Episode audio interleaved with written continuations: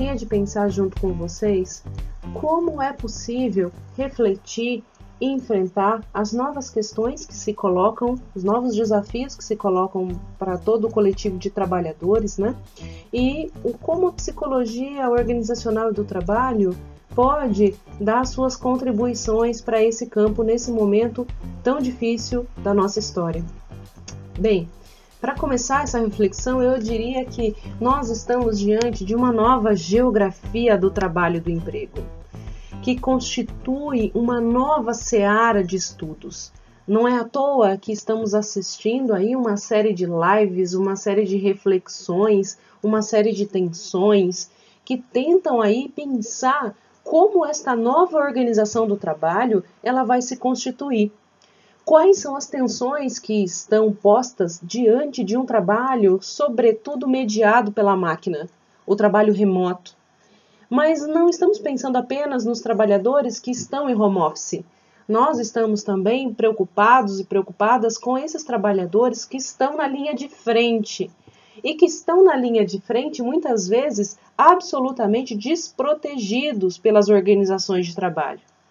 Eu não digo apenas como se fosse apenas, né? É, desprotegido sob o ponto de vista dos equipamentos de segurança, os EPIs, mas eu digo também de uma desproteção em termos de saúde mental, em termos de cuidado, de relações de cuidado com esses trabalhadores, com essas trabalhadoras, que são mais do que fundamentais nesse momento, né?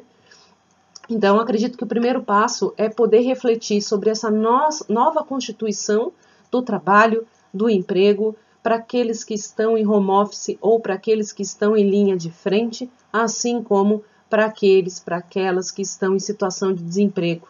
e estão aí vivendo uma situação de extremo desespero né, e, e de desamparo social também. Então eu diria que esses são os nossos desafios, esses são os nossos enfrentamentos, e enquanto pensadoras, pensadores no mundo laboral, nós temos que nos debruçar urgentemente sobre essas questões e eu fico realmente muito contente que muitos colegas estão aí se debruçando sobre estas complexidades todas e cada um a seu modo dando sua contribuição, né? É, é, bem verdade que nós vivemos também uma espécie de guerra de narrativas.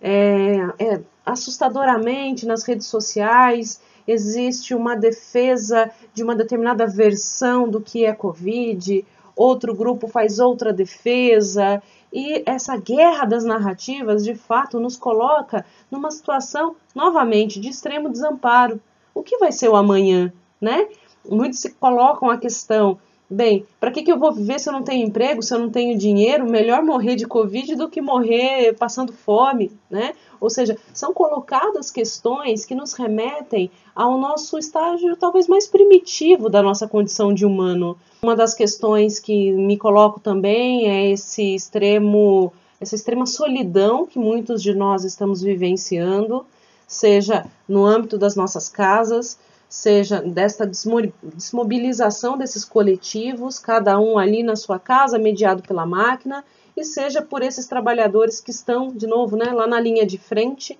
e tendo que atuar em situações muitas vezes absolutamente precárias e que não dá tempo de processar todo aquele volume e toda aquela demanda que, que eles recebem cotidianamente, né?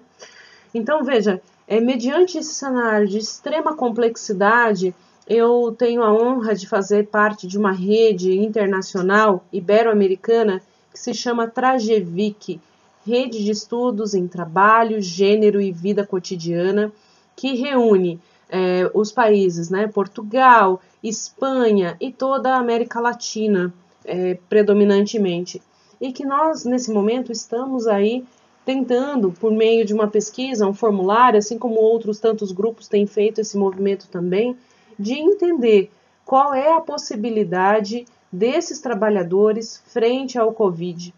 É importante dizer que muitos de nós também estamos absolutamente angustiados com as questões familiares, com é, esta nova constituição familiar que muitas vezes é repleta de tensão, e eu não digo apenas da tensão que talvez seja mais bonita, né, de ter crianças, de ter que é, acompanhar esse desenvolvimento, que não é trivial para muitos, mas que de certa forma é bonito, mas eu digo das famílias que têm aí que viver um, em um cômodo 5, 6, 7, 10 pessoas e algumas delas trabalhando dentro de casa, algumas outras buscando emprego e algumas outras na linha de frente. Então, essa pesquisa que reúne todos esses países ibero-americanos tem aí o objetivo de entender é, qual é essa constituição do trabalho, do emprego, da vida cotidiana e também sobre as mulheres, como as mulheres têm aí assumido essa, essa responsabilidade ainda maior é, perante as famílias. É, então, após essa, esse breve levantamento, se é que eu posso dizer assim, nós vamos mergulhar em um grupo multidisciplinar que reúne diversas universidades, é, e aí a PUC São Paulo é por mim representada como a coordenadora Brasil-Portugal, é, e vamos pensar aí formas de enfrentamento disso tudo, organizando talvez algumas pautas que são mais urgentes. Pessoal, é isso. Gostaria é, de deixar também um canal aberto comigo, caso vocês tenham questões. Estou à disposição para pensarmos juntos, juntas, formas de enfrentamento. Tendo certeza que, como diria grandes pensadores que nos inspiram tanto,